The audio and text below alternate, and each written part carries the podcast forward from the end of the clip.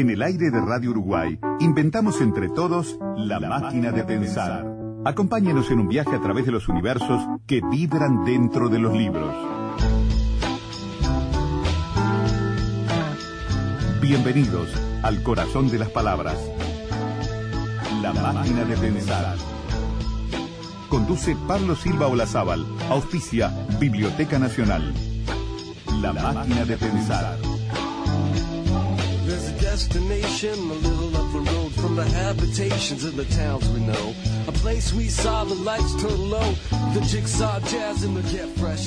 Amigos, ¿cómo están? Bienvenidos a Radio Uruguay, bienvenidos a la máquina de pensar, ¿cómo andan? Espero que anden bien. Arranca la máquina de pensar. Son, eh, hoy vamos a tener un programa especial. Estamos llamando vía telefónica a los Estados Unidos para hablar con el profesor José Luis Nogales Baena. Eh, él es profesor de la Boston University y este, bueno, y es doctorando. ¿Cómo andas, José Luis? ¿Andas bien? Sí, muy bien, muchas gracias. ¿Cómo estás? Bien, bien, aquí estamos eh, contentos de haber recibido, bueno, el ejemplar que me enviaste de estas interrupciones críticas, eh, fueron coordinadas por José Luis Nogales, en torno a Mario Lebrero, Mario Lebrero, Interrupciones Críticas, es el primer libro de artículos o de ensayos críticos publicado en España sobre este escritor uruguayo que, bueno, que queremos tanto y que realmente asombra un poco la, la expansión, ¿no?, de, su obra. Ajá, sí, sí, sí. Pues eh, sí, es el primer tomo que se publica en España de este tipo de libro. Ya existían otros anteriores, pero eh, hubo un especial interés desde la colección de escritores eh, del Cono Sur, que se organiza en la Universidad de Sevilla, por sacar adelante un libro dedicado a Mario Lebrero en, en España. Así que me alegro que lo hayáis recibido y, y gracias por vuestro interés y por invitarme a la conversación, por cierto. José Luis Nogales, eh, vos estás vinculado también a la Universidad de Sevilla. Este, este dato tendría que tenerlo. ¿Sos español? Eh, sí, yo soy español, yo soy de Sevilla y bueno, yo hice toda mi formación, digamos, en la Universidad de Sevilla, licenciatura, máster, doctorado. Y lo que pasa es que actualmente tengo una mínima vinculación con la Universidad de Sevilla, formo parte de un grupo de investigación que dirige ahí mi, la que fuera mi directora de, de tesis, de doctoral, la Universidad de Sevilla, pero aparte estoy ahora en Boston, como dijiste, eh, como docente y como candidato a doctor, como una segunda tesis doctoral. Y, la, y por cierto, quería comentar, sí, que la, la colección la dirige la Universidad de Sevilla, la que fuera mi directora de tesis allí, la catedrática de literatura hispanoamericana, Carmen de Mora Valcárcel, que es la que organiza todo la, bueno, pues eh, como diríamos, se planea, planea la colección, ¿no? Perfecto, no, mi, mi pregunta, digo, era muy, era muy, Carmen de Mora Balcácer es la directora de la colección, efectivamente, pero mi pregunta era porque el acento, el tono que tienes, no suena semillano, sino que suena ah. sudamericano o mexicano. mi acento suena de todas partes. Exacto, sí, Porque yo ya hace varios años que vivo en Estados Unidos pero yo siempre digo que en verdad los que me cambiaron el acento fueron los catalanes, porque viví un año en Barcelona y me, me maltrataron por mi acento andaluz. Así que desde, entonces ya empecé a, a modificar y a esforzarme en cambiar inconscientemente, creo que no lo hice conscientemente. Y ahora ya llevo cuatro años, eh, casi cinco, voy para cinco años en Estados Unidos. Así que eh, también doy clase de español, me tengo que esforzar con los, con los estudiantes para hablar muy clarito, porque si no, no me entienden si hablo andaluz. claro, pero el, acento tuyo parece más bien de ese latino de los Estados Unidos. Me suena a mí, digamos, ¿no? Por eso me, me sorprendí cuando hablamos ahora, antes de arrancar la entrevista, porque no, no, no no, no me ubicaba. Bueno, eh, José Luis Nogales Baena es, reitero, el coordinador de este volumen, de volumen de em, ensayos, este, de artículos ensayísticos, de investigación en torno a esta obra de Lebrero. Estamos hablando de un volumen extenso de más de 300 páginas y que aparte de traer obviamente artículos sumamente interesantes este, en torno a, esta obra que está en expansión, la obra del Hebrero, el estudio internacional. Eh, también trae, bueno, obviamente algunos recuerdos a, a, cargo del Gandolfo y, este, y un par de perlas eh, de textos rescatados de humorísticos de Mario Lebrero cuando firmaba eh, esos textos humorísticos que firmaba bajo el seudónimo de La Valleja Bartleby. Este, pero otra cosa muy, pero muy interesante, te voy a decir, José Luis, muy interesante, es la bibliografía y este, que, que completísima que vos este, hiciste al final sobre todo lo que se ha escrito, sobre todo lo que se ha eh, publicado hasta ahora, que obviamente como toda bibliografía, supongo yo que en el 2021 ya va a quedar vieja, pero en este momento eh, da un, un estado de situación este, muy, pero muy completo. Realmente hiciste una investigación este, exhaustiva de todo, de casi, bueno, diría de todos los que han publicado o han pensado o han este, disertado o investigado la obra del Hebrero. Em, eso tiene que ver con la colección, es parte, digamos, de los requisitos formales de este, de esta clase de libros, eh, la colección de escritores del Cono Sur. Eh, sí, pues eh, bueno, primero de todo, muchas gracias. Me, me, me, alegra lo que dices porque hacer una bibliografía es algo siempre muy pesado, así que, que me alegra, gracias por, por, por el comentario.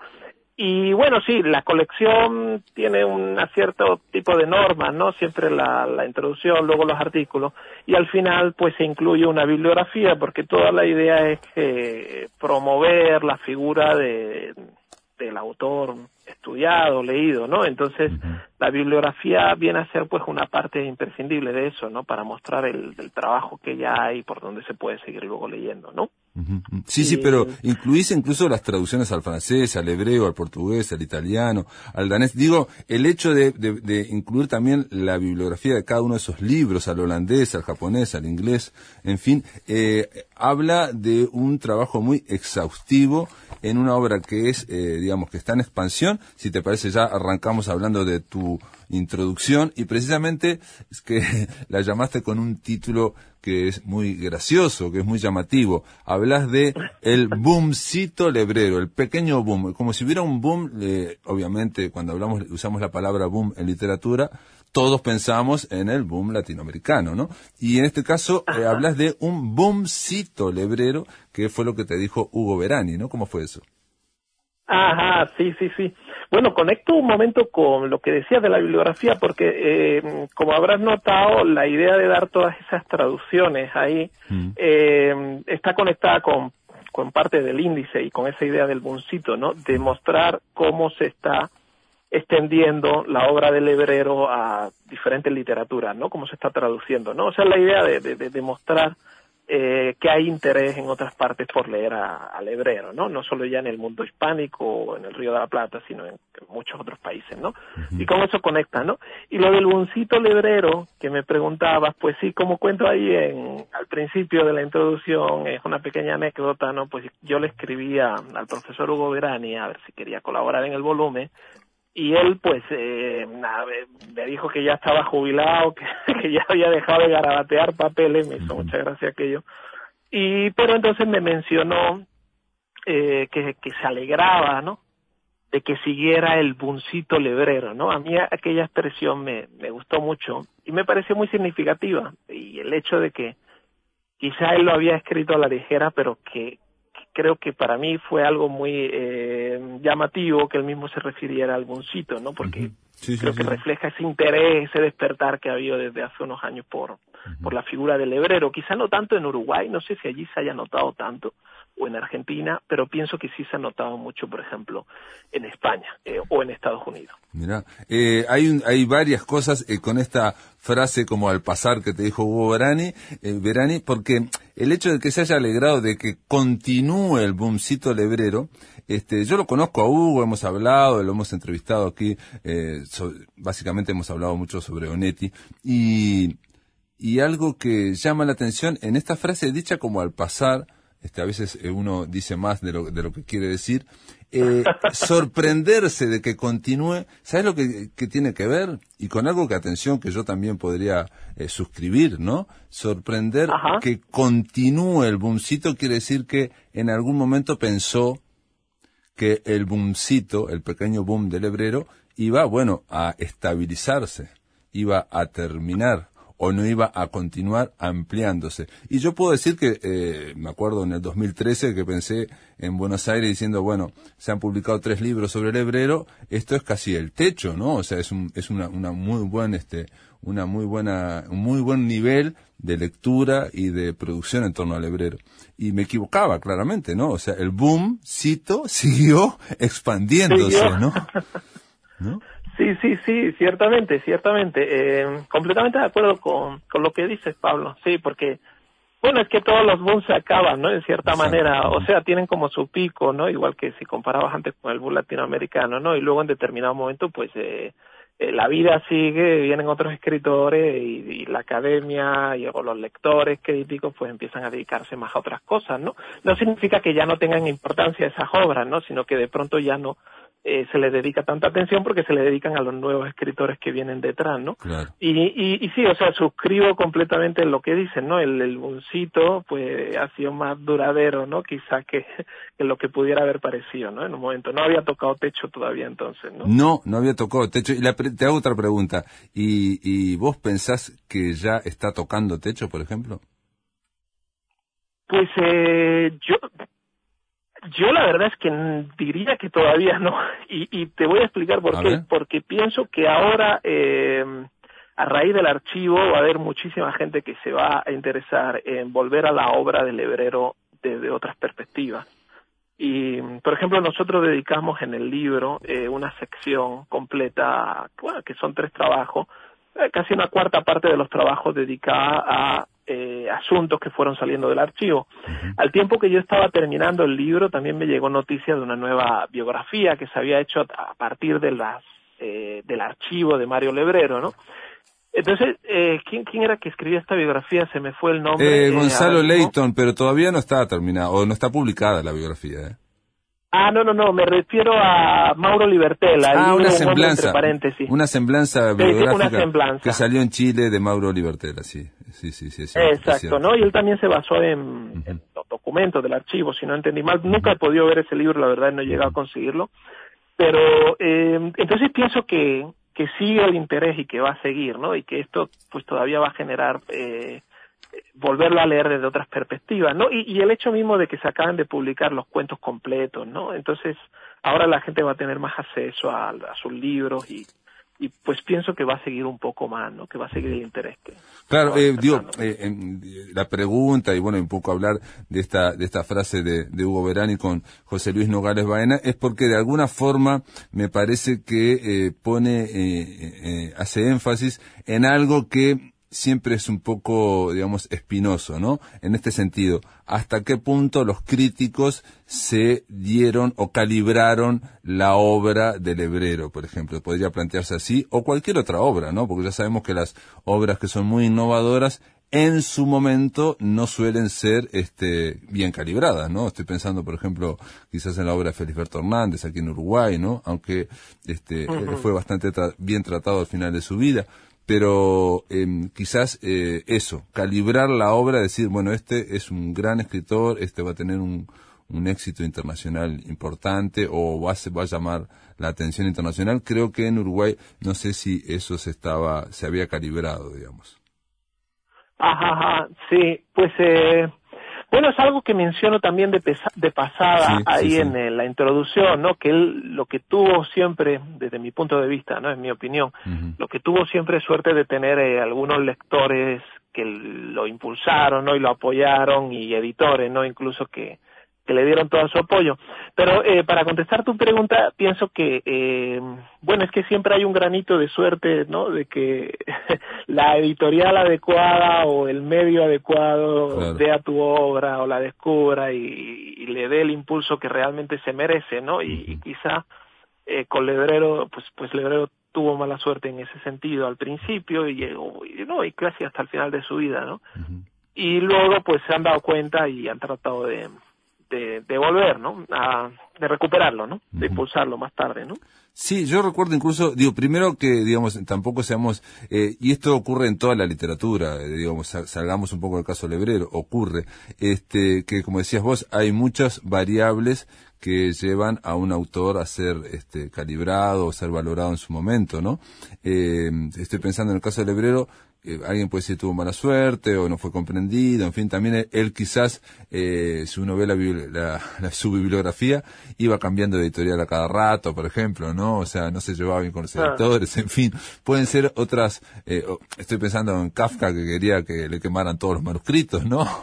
Este, digo, a veces la personalidad del autor también incide y también eh, tiene que ver con la novedad que representa para ese medio, ¿no? Este, cuanto más novedad representa para ese medio, este, es difícil que sea eh, valorado, digamos. Claro, Claro, claro. Sí, sí, no, completamente de acuerdo contigo. Eh, vos incluís una opinión de un escritor argentino que es también conocido, es amigo, Martín Cristal, y donde dice que podría hablarse de, de hebreo como que hay dos grandes grupos de lectores, ¿no? Uno que venían zigzagueando un, ¿no? una minoría desde la, desde que publicó Gelatina hasta la novela luminosa, y el segundo, que es mucho más grande, que arranca por la luminosa, por la novela luminosa, que es una novela póstuma, y o la reedición del discurso vacío y después van hacia atrás explorando al ritmo de las otras ediciones.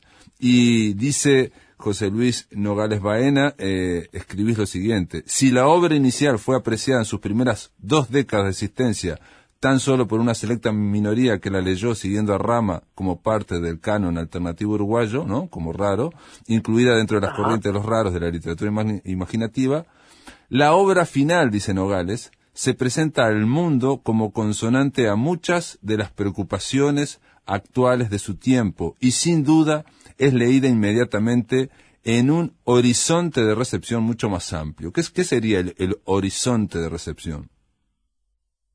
Sí, el horizonte de... o sea, es que yo creo que al último leerero, ¿no? Eh, coincide con, es que está escribiendo esos diarios, ¿no? Y, esa narrativa de lo que se llama, a los académicos les gusta la, narrativa del yo, ¿no? Eh, entonces, esa narrativa autobiográfica que habla de uno mismo, que no tiene por qué ser siempre verídica o realista, puede ser también autoficción en general, ¿no? Eh, o memorialista, ¿no? Sobre las memorias, ¿no? Hay, hay como un, eh, ¿cómo se diría? Un gusto de época, un interés de época por ese tipo de narrativa, ¿no? A principio de, bueno, viene de los 90, pero la primera década del siglo XXI particularmente, ¿no? Y yo creo que ahí engancha eh, el hebrero, eh, no digo que lo hiciera conscientemente o queriendo, pero ahí engancha sus últimos libros con ese gusto de época, ¿no? Y se lee, ese es el horizonte en el que se lee, entonces eh, se le, se le rescata, pienso, en ese marco. Ese marco vuelve a cobrar interés su obra y, y a partir de ahí se comienzan eh, a reeditar obras antiguas que en realidad ya no, no están escritas en esa beta, ¿no? Están más en la beta imaginativa de los primeros años, más incluso kafkiana, ¿no? De las primeras novelas, pero se empieza a reeditar toda la obra, ¿no? Y el lector eh, que empieza a leerlo a principios del siglo XXI empieza a leerlo en ese marco, pero luego salta ya al otro marco, que en realidad no, está conectado en cuanto que es el mismo autor, el estilo, pero, pero es otra cosa, ¿no? Eh, es otro lebrero, ¿no? Hay muchos lebreros, ¿no? Y, ese primer lebrero es el lebrero más eh, fantástico, onírico, extravagante incluso diría, ¿no? Eh, extravagante, sí, excéntrico, quizás sea la palabra, ¿no? Sí, excéntrico, aunque él decía que eh, sí, es excéntrica la palabra, pero eh, se, se, se, les dice a, las personas, a los tipos que están muy concentrados en sí mismos, ¿no? Que están centrados en sí mismos, ¿no?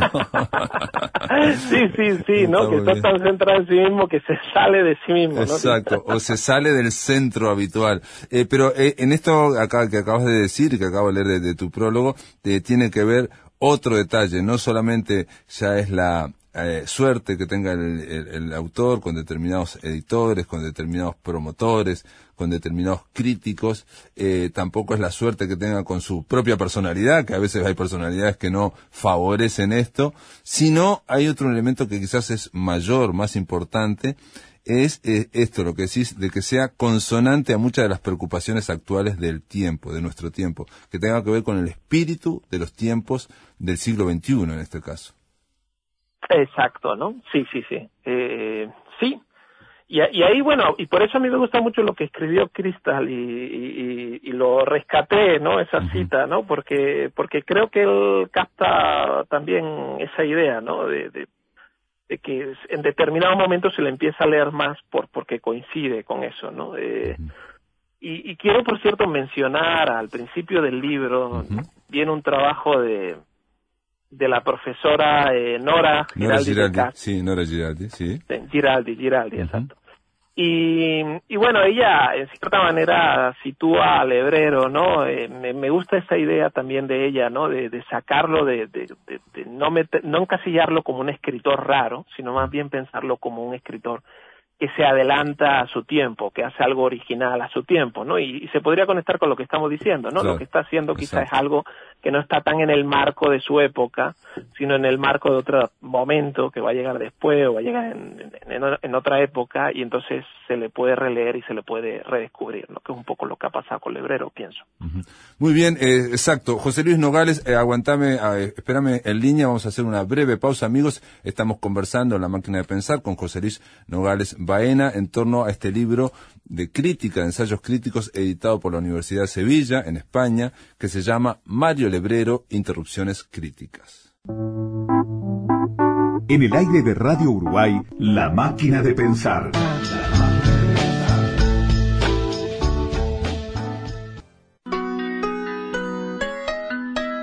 Si querés volver a escuchar charlas, entrevistas o columnas, ingresa a piensamáquina.blogspot.com y bienvenido al corazón de las palabras. Amigos, continuamos en la máquina de pensar. Estamos conversando con José Luis Nogales Baena. Él es el coordinador del libro Mario Lebrero, Interrupciones Críticas, que está eh, editado por la Universidad de, Sevilla en la colección Escritores del Cono Sur. Y estábamos, eh, José Luis, hablando en el bloque anterior sobre los misterios que, es, que, es que, que explican o no explican el reconocimiento de una obra de un escritor. Mm, Ril que decía eh, algo que una frase que la, conozco porque la repetía mucho Mario Benedetti, que decía que la fama es una suma de malentendidos. Me encanta. Está muy bien. Pero en este caso, más que de fama, estamos hablando de lo que, eh, digamos, hace al espesor de una obra que sería la crítica académica en este caso y desde muchos puntos de vista, ¿no? Este libro eh, va transcurriendo con artículos de mucha, de, digo, de, gran nivel, realmente de gran nivel, y que, y que son escritos por, por autores de distintos lugares, ¿no? Está eh, en el bloque anterior hablábamos de Nora Giraldi, Nora Giraldi es una este, investigadora uruguaya, pero vive en Francia. Está también un artículo de Jesús Montoya, que es un español, es español y, vive eh, allá en España y que este, Jorge Olivera, otro uruguayo que vive en España, María Pía Pacetti, que es argentina, eh, Jesús Gómez de Tejada, al quien no conocía y me pareció muy, muy interesante el gusto perverso, el neopolicial de Mario Lebrero, ese artículo sobre el policial en Lebrero está eh, muy atinado, lo encontré muy atinado. Este, obviamente después hay otros argentinos, uruguayos, Karina Blixen, de otros lugares, este, hay, este, sí, no voy a nombrarlos a todos porque hay, son muchos, pero quiero decir que no te limitaste a, a digamos, al centro de, España, digamos, a España, ¿no? A, centrarte en España. No, no, no, ni, ni, no, no, no, Dios no, la idea era todo lo contrario, la idea era traer gente de, de todos los, los puntos posibles, de que estuvieran interesados y bueno, que hubiera, por cierto, también, eh, pues decías, por ejemplo, que no conocías a Jesús Gómez de Tejada, porque es la primera vez que está escribiendo sobre eh, Lebrero y sobre, creo que incluso sobre literatura, algo relacionado con literatura uruguaya. Él normalmente trabaja más sobre temas de, de, de Cuba. ¿Es de literatura cubana. Es, no, es sevillano como yo, es de, Sevilla, pero él trabaja más sobre literatura cubana normalmente, pero sí sobre policial, ¿no? Pero bueno, la idea era esa, ¿no? La idea era traer gente eh, que, que estuviera interesada en la obra del hebrero, que, que incluso normalmente trabajase otros autores, otras literaturas, y entonces aportasen así una visión distinta, ¿no? Un punto de vista distinto, porque ves muchas veces la, la crítica académica entra en un círculo en el que ya solo dialogan un grupo digamos pequeño de personas entre ellos que se citan y se leen entre ellos pero pero entonces viene bien siempre meter ahí de nuevo no visiones nuevas no y, y eso estaba muy presente cuando yo me puse a, a pensar en quiénes podrían ser los participantes en el libro. ¿no? Sí, y, en, en, este caso em, se aporta de distintas formas. Eh, digo, hay otra gente que no mencioné, pero digo, Laura Elisa Vizcaíno eh, viene de México, es una mexicana que, este, este, que es una investigadora, que también es escritora de microficción. Digo, hay muchas otras, otras personas que conozco y otras que, bueno, que son unos grandes este, hallazgos, ¿no? Como en este caso, el gusto perverso del neopolicial de, que escribe Jesús Gómez de Tejada. Em, hay, este, hay, hay una nueva mirada sobre el policial, porque él llega a decir una cosa sorprendente, va, sorprendente no, pero está muy bien cuando alguien la puede resumir, ¿no? Puede, uno encuentra, este, eh, y dice que la narrativa del hebrero es, dice, básicamente dice, la experiencia del hebrero con la lectura y la escritura policial se percibe como una forma de perversión, ¿no? Como lector, el policial da paso a una obsesión por el consumo vertiginoso e indiscriminado de todas las manifestaciones del género, atraído por la promesa de la fórmula e indiferente a la caridad artística, ¿no? Pero después llega a decir que, que es eh, como, como escritor de policial se convierte en uno de los primeros cultivadores del neopolicial hispanoamericano. Eso me llamó mucho la atención, ¿no? En el caso este, de, un es una, una afirmación muy tajante, ¿no? Este, y nadie lo ve al hebrero, creo yo aquí desde Uruguay, como un escritor neopolicial, por ejemplo. Ajá, ajá. No, Sí, pues él, él, él, bueno, él es el experto en neopolicial, ¿no? Y, y por eso es interesante, creo, traer gente de que viene de fuera, ¿no? Y, y él de pronto hace, mapea, ¿no? Mapea todo el neopolicial y cómo se va gestando, ¿no? Y, y sitúa al hebrero en esa línea, ¿no? Y, y, por cosas como esta yo creo que se va a seguir, que va a seguir el buncito, ¿no? Porque se va a seguir releyendo su obra y, y viendo el, el interés y la originalidad que, que puede haber tenido, ¿no? Y que, que, habrá quien lo vea así, quien no, siempre va a estar todo sujeto a debate, ¿no? Pero creo que, que va a haber una relectura importante de aspectos como esto y, Jesús lo, lo relee, ¿no? En el, en el ámbito del neopolicial, por ejemplo. ¿no? Sí, eso es sorprendente porque también otro detalle que falta y que es, eh, no sé si, que, si estás de acuerdo, José Luis, conmigo o no, pero que eh, muchas veces ahora, con el tema de la crítica académica, que eh, prácticamente se ha concentrado en, en, el ámbito universitario y, digamos, la crítica de prensa ha decaído, este, muchas veces no se tiene una visión eh, panorámica, ¿no? O sea, inscribir al hebrero, por ejemplo, eh, cuando dice esto eh, Gómez de Tejada, de que es el primer, ¿no? Este, uno de los primeros cultivadores del neopolicial hispanoamericano, él está viendo la literatura latinoamericana, hispanoamericana, ¿no? Y está hablando del neopolicial, todas las características que tiene. O sea, inscribirlo al hebrero dentro de una, de una visión más amplia, ¿no? De una literatura más amplia. Claro, claro, y, y ese ha sido, eh, bueno, eh, a veces pasa, como dicen, ¿no? Que, que se lee dentro muy del ámbito nacional, ¿no? Pero creo que en general ese ha sido uno de los grandes saltos que ha habido con Lebrero en los últimos 15, 20 años, que se le ha situado también en el conjunto, de se le sacó de esto que citabas antes, ¿no? De la literatura de los raros uruguayos, y se le incluyó, digamos, en la literatura de eh, latinoamericana, ¿no? incluso Nora Giraldi de Cas dice, ¿no? Está en, la literatura, sí. Exacto, exacto. Ni, siquiera el de Universal, ¿no? Eh, entonces ahora se le está leyendo allí, ahí, ¿no? En, ese contexto muchísimo más amplio, ¿no? Y creo que eso es importante y es valioso, ¿no? Para, para leer bien que, uno lea con todas las referencias posibles. ¿no? o para leer mejor, digamos, no sé si para leer bien, para leer mejor. Nora Giraldi es una de las eh, punteras, si se quiere, este, planteando de que eh, no hay que centrarse solo en la idea de la literatura nacional, ¿no? Como dijo alguien, la literatura no puede coincidir con el espacio aéreo de un país, ¿no? Pero a veces los académicos lo plantean así, ¿no? Porque la, la literatura vuela más rápido y está más interconectada. Nora Giraldi es de la que precisamente te dirían eh, a vos, José Luis Nogales, que vos eh, sos, este, tenés raíces en distintas partes, en Sevilla, en Barcelona, en Boston, ¿no? Y, y va, te vas desarrollando en distintos lados, ¿no? hay por qué, este, y pero a veces se cae en eso. Y en estas, en estos libros dan la oportunidad de verlo en un ambiente más este, más amplio, ¿no? Vos decís otra cosa, José Luis, y que eh, lo, lo, comento porque a los amigos de la máquina de pensar les va a resultar un poco sorprendente, ¿no? Dice Nogales, dice, imposible leer al hebrero como se lo leía no ya hace 30 años, sino como se lo leía hace 15 o hace 10 años. Entonces, esto es puede, puede parecer muy borgiano. ¿Cómo es que cambia la, la lectura del hebrero, por ejemplo, o la lectura de otro autor? Pues ahí quizá yo estoy pensando como el académico que lee siempre con la bibliografía crítica al lado, ¿no? Ah.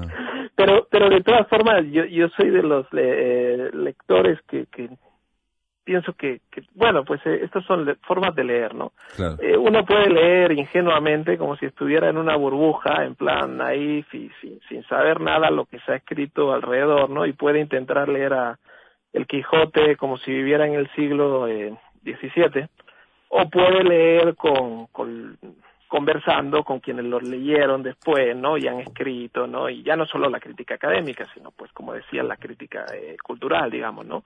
Y, bueno, y creo que ahora pues se escribió tanto sobre el hebrero y se le se le se le promovió tanto y salieron otra vez se tanto, pues creo que la la lectura que uno hace ahora, quizá ahí estoy ya digo, eh, leyendo como leemos muchas veces los que estamos en la academia, ¿no?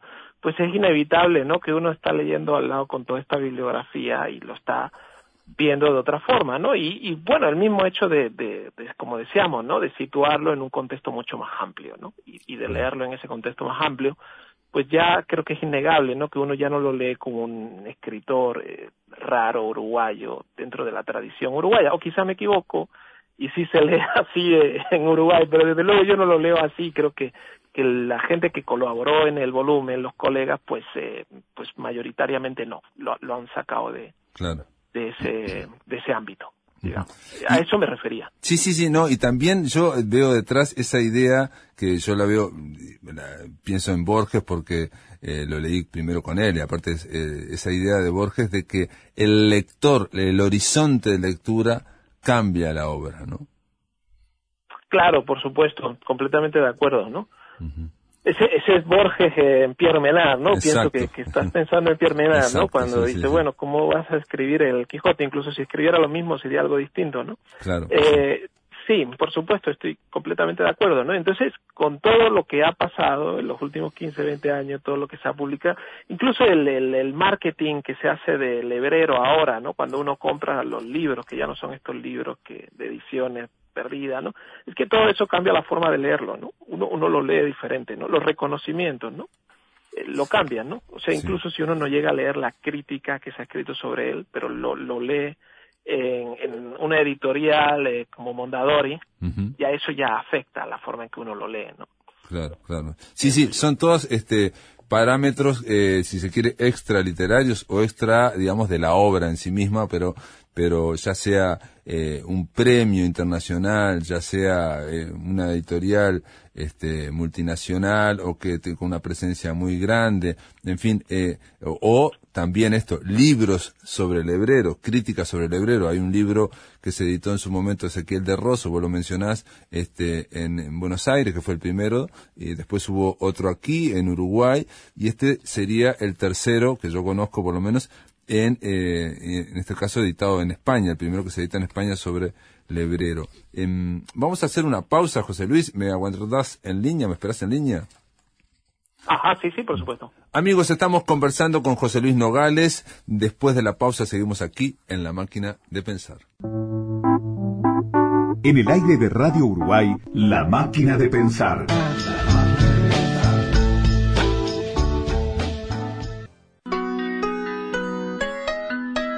Si querés volver a escuchar charlas, entrevistas o columnas, ingresa a piensamáquina.blogspot.com y bienvenido al corazón de las palabras. Gente, continuamos en la máquina de pensar. Estoy conversando con José Luis Nogales. Él está eh, allá en Estados Unidos, en Boston. Es un docente y es un doctorando de la Boston University y está, eh, es el coordinador de interrupciones críticas. Eh, este volumen, un volumen muy espeso, muy con mucha, con mucha sustancia en torno a Mario Lebrero una pregunta quizás personal y por fuera de lo académico. ¿Cómo fue que, eh, cómo fue tu primer contacto con Lebrero?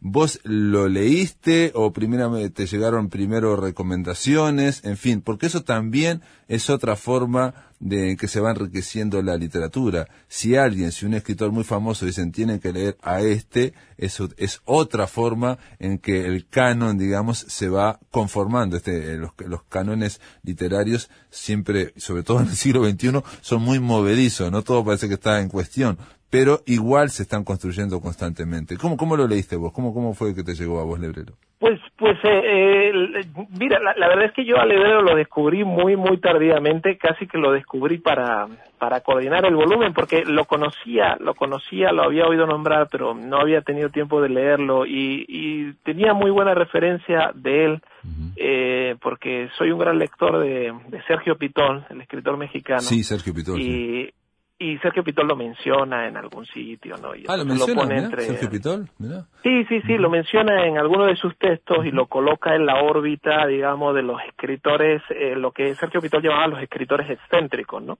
Donde él coloca, pues, eh, te podría decir algún nombre, Mario Bellatí, por ejemplo, Mario Vilamata, ¿no? Sí, sí, sí, sí, claro, claro. Vilamata, claramente. Este Vilamata, lo entrevisté hace poco y también su eh, su lectura del hebrero es bastante reciente, la de Vilamatas, por ejemplo. Ah, mira, no lo sabía que Vilamatas también lo, leía el hebrero. Y lo ah, incluye en el último, porque Vilamatas incluye muchos autores, en la última novela, Esa bruma insensata, incluye este fragmentos, casi toda una página de, del hebrero, ¿no? Ah, pues tendría que buscarlo, me gustaría leerlo. Gracias, gracias por la referencia. Pues, eh, pues eh, eh, sí, no, un poco tenía referencias ahí, ¿no? Entonces lo ubicaba yo dentro de la, de la lectura del, del canon personal de Sergio Pitol, yo, yo lo ubicaba como uno de los excéntricos que algún día de estos iba a leer, ¿no? Pero, pero eh, la verdad es que eh, no lo había leído hasta prácticamente que me propusieron coordinar el, el, el volumen para la colección, que fue una invitación que me mandó, me lanzó la, directora de la colección, que había sido mi directora de tesis, y entonces ella me propuso algunos nombres, eh, yo pensé otros y, y lo que sí siempre tratamos para la colección, lo que trata la directora es que sean autores que no estén eh, tan tan eh, estudiados o tan reconocidos, sino autores que, que todavía en España de pronto pues no se le haya prestado la suficiente atención, ¿no? Y Lebrero encajaba muy bien en eso y yo ya lo tenía ubicado, como digo, entre los excéntricos pitolianos. Así que enseguida me lancé a leerlo. Yo recuerdo que yo empecé a leer por la por la, la trilogía, la trilogía eh, involuntaria. La primera, eso, involuntaria. Involuntaria, sí, involuntaria. es importante el himno. y, y por ahí, pues eh, empecé a leer y enseguida me, me encantó aquello eh, tan casquiano, de pronto algo nuevo, refrescante dentro de la literatura eh, hispanoamericana que yo estaba leyendo en los últimos tiempos. Y nada, y, por ahí entré y luego me, pues ya, claro, lo normal, ¿no? Uno sigue leyendo y se da cuenta de que es un autor con, con muchas vertientes, ¿no? Y con, con diferentes caras y diferentes estilos, ¿no? Y diferentes tipos que van cambiando, ¿no? Y, bueno, pues me encantó y ya, pues pues ahí seguimos, ¿no? Y, te puedo preguntar, eh, tu tesis, eh, ¿cuál es el, el, digamos, el tema de tu tesis? Ajá, bueno, mi, mi tesis, la que yo hice en Sevilla, por la que ya soy doctor, es sobre Sergio Pitol, ¿no? Es sobre la ah, obra eh, narrativa breve de Sergio Pitol, ¿no?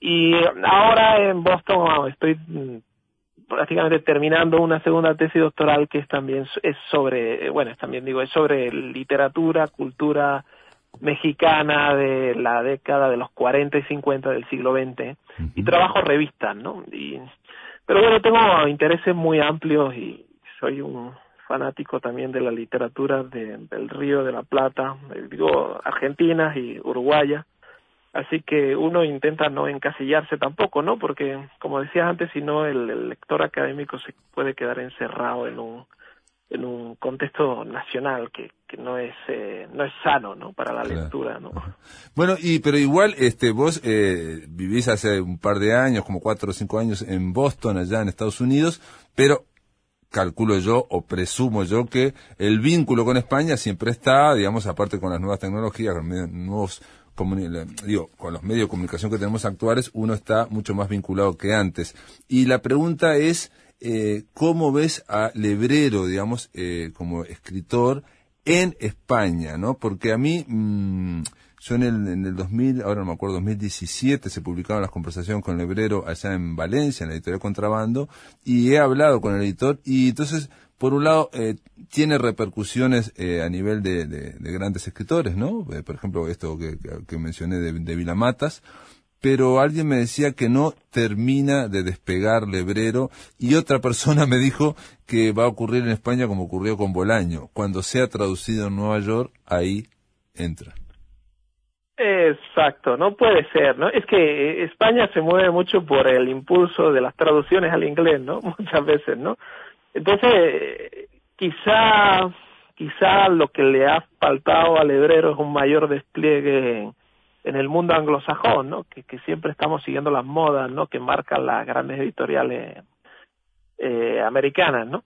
Puede ser, pero mira, la verdad es que yo cuando estaba en España me encontraba libros de hebrero en todas las librerías, ¿no? Y, y la gente lo ha, o sea, pues por lo menos la gente con la que yo hablo lo conoce y lo ha leído y me consta que hay, bueno, y tú mismo has dicho antes, ¿no? Hay varias personas de, que están ahora mismo en España y están escribiendo sobre el hebrero, ¿no? En el, volumen y otros que no están en el volumen porque ya no podía ser tanta gente, pero que están muy interesados en el hebrero. Entonces, no, no sé si yo sería tan pesimista. Eh, de, pienso que, que sí se le lee y que hay gran interés. Pienso, pero no, no, pero esto, esto, esto, estamos hablando a nivel de, de, sensaciones, de intuiciones, de lo que uno lee, porque también hay otra persona que me dijo que el fenómeno lebrero, y esto ya desde el comienzo, cuando arrancó en Buenos Aires, básicamente después de la novela luminosa, eh, que no fue un fenómeno, digamos, provocado o patrocinado por las grandes editoriales, ¿no? Sino que fue, como ocurre casi siempre, eh, boca a boca, ¿no? Y sobre todo, eh, y es lo más importante, me parece a mí, entre los lectores jóvenes. Ese es el tema, digamos, este, gente de 18, de 20 años que, eh, o, de 15 años que lo lee, este, no lo, no lo lee siguiendo exclusivamente, eh, bueno, lo que diga la academia o lo que diga la, la, publicidad, porque reitero que no había tampoco en ese momento. Claro, claro, no, y me hace mucho sentido lo que dicen, ¿no? Porque Lebrero es un autor que tiene muchísima imaginación, ¿no? Tiene una, beta imaginativa eh, muy potente, ¿no? Entonces, tiene mucho sentido que entre los lectores jóvenes, ¿no? Eh, despierte gran interés, ¿no? Y bueno, tiene el humor, ¿no? Y tiene eh, esa visión, a veces, ya decía, ¿no? Extraña del mundo, ¿no? Que un poco eh, diferente, ¿no? Que aporta una mirada trambótica, si lo podemos llamar así. y, y, claro que eso eh, puede cautivar a, e, eso es muy sano para, para cautivar lectores, ¿no? Muy, muy, muy bueno, ¿no? Para cautivar lectores jóvenes, ¿no? Como dicen, ¿no? Eh, pienso que sí, ¿no? Que, que en ese sentido es una literatura muy potente para, para los, jóvenes lectores. Sí, aparte, digamos, este, digamos, los insumos del hebrero y por eso también, este, Gómez de Tejada hablaba de los gustos perversos, este, no, no es un escritor formado, digamos, eh, intelectualmente o académicamente, sino que él eh, ha consumido mucho eh, literatura pulp o dibujos animados o, este, en fin, o, cómics, ¿no? Este, de los años 60, digamos, estamos hablando de alguien que se nutría y de, de muchos lados, él mismo lo dice, ¿no? Este, que la literatura, este, Así como el fabricante de queso no come solo quesos, el escritor no, no consume solo literatura. ¿No? Claro, ¿no? Y eso son los... Bueno, yo pienso que los grandes escritores, ¿no? Se nutren de todas partes, ¿no? Y, y eso le, los alimenta, ¿no? Y le da, pues, sí, quizá en este caso podríamos hablar como de, le da un, un tono, una mirada, no sé, popular, no sé si sería la palabra, pero, pero sí más amplia, ¿no? Eh, que le da algo diferente, ¿no? Que no estar metido en el mundo tan elitista, ¿no? De la, digamos, alta cultura, entre comillas. Bueno, eso puede ser, porque también hay otro detalle. Este, lo que me decían de España es que eh, eran círculos eh, de jóvenes eh, que no estaban en la alta cultura, pero, digamos, que tenían un bagaje, ¿no? O sea, eh, bagaje más bien universitario. Pero ah, reitero que estoy hablando de percepciones de percepciones, por eso te pregunto a vos, vos de último Ah, claro, claro. Este, y no, no sí, tengo, no, no, pues tengo esa es mi, la menor mi prueba empírica, no tengo ninguna prueba de eso. no, ni yo tampoco, ¿no? Ah. Es como mi percepción, ¿no? Claro, Sí, claro. sí, sí, no, pues interesante lo que me dice, gracias. Sí, sí. No, pues percepción, esa es un poco la mía, ¿no? Y, y con respecto a, digamos, otra percepción con respecto de España a la literatura latinoamericana, ¿vos le crees que se le está mm, prestando más atención, menos atención? Eh, yo sé que estamos viviendo tiempos muy complejos para, incluso para percepciones, así como estamos hablando ahora. No. Pues mira, mi, mi percepción en ese sentido es muy catastrófica porque la percepción que yo tengo es que la gente cada día lee menos y a nadie le importa ya un pepino. claro. Tengo tengo un poco ese esa percepción de, de, de, de los lectores y no solo en España, en muchos sitios. Pero en España me daba la impresión de que cada vez se publican más libros pero se leen menos de alguna Claro. forma Y, y en el caso eh, muy tuyo, extraña. y en el caso tuyo que estás, digamos, eh, trabajaste sobre la obra de Sergio Pitol, ese gran escritor eh, mexicano, yo lo entrevisté una vez, muy poquito, eh, lo pude llamar. Ah, sí, ah, sí, sí, ajá. 15 minutos, increíblemente, cuando le dieron el, el Cervantes, que le, le dieron, ¿no? Sí, el Cervantes. Ah, maravilloso. Sí, sí, el Cervantes en el 2005. Sí, unos sí, sí. 15 minutos hablé con él y este y, y dijo en un momento dijo eh, no sé si puedo seguir porque se me están escapando los perros por la ventana y aparte era tartamudo era medio tartamudo también es algo que me sorprendió que uno no piensa que, que Pitol era bueno uno no sabe Ah, no bueno, es que lo, lo, lo que pasa es que en esa época él ya tenía como problemas Sí. eh, lingüísticos, era un problema ya de edad también, ¿no? Sí, sí, sí. sí, sí, sí. Cierto. Pero fue muy gracioso. Y bueno, este, esa, esa, digamos, ese vínculo tuyo, ese interés por Sergio Pitol, siendo español, eh, digamos, ya en España, en la Universidad de Sevilla, marca otra, otra, ¿no? Otra visión, ¿no? O sea, no, no, dedicarse- no quedarse solo en la, en la literatura nacional.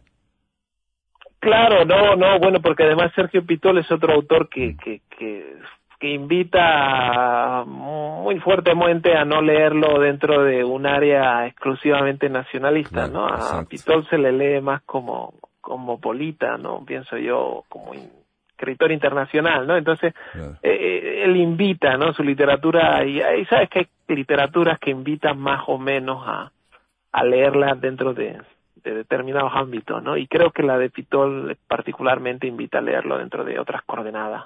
Sí, y bueno, y yo, amplias, ¿no? yo diría que la del Hebrero también, ¿no? O sea, la del Y la del Hebrero también, Claramente. ¿no? Sí. Claramente, este, digamos, con esa afiliación kafkiana, que en realidad, este, mucha cosa viene de, de Kafka en Latinoamérica, este, eh, no surge en primer lugar, digamos, esa idea local del Uruguay, en fin, ¿no? Si bien este, eso es un ambiente, no aparece en, este, en, su, en su literatura, ¿no? Directamente, no lo puede leer cualquiera, digamos, ¿no?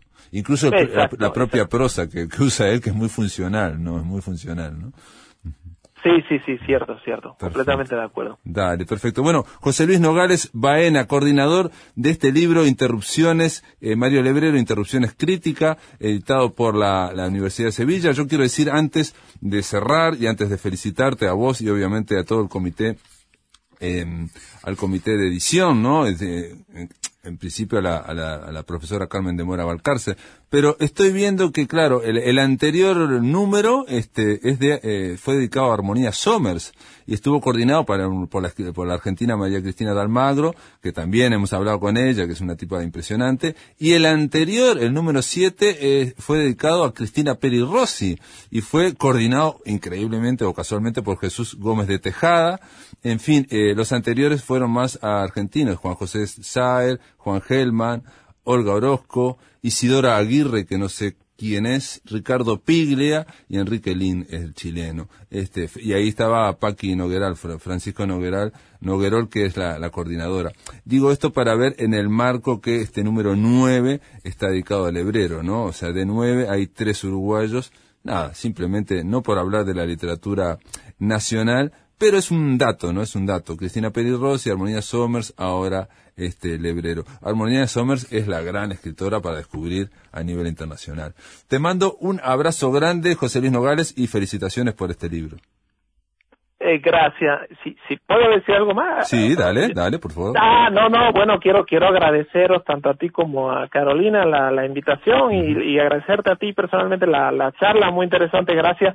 Y, y tu interés en el libro y por sacarnos en el programa y aprovechar para agradecer si me oyera alguno de los colaboradores del volumen, que, les estoy muy agradecido porque ellos son los, los, verdaderos autores del libro, ¿no? Sin ellos esto hubiera sido imposible. Así que gracias, gracias a, vosotros. Sin duda, José Luis. Te mando un abrazo, amigos. Se terminó la máquina de pensar. Que lo pasen muy, pero muy bien.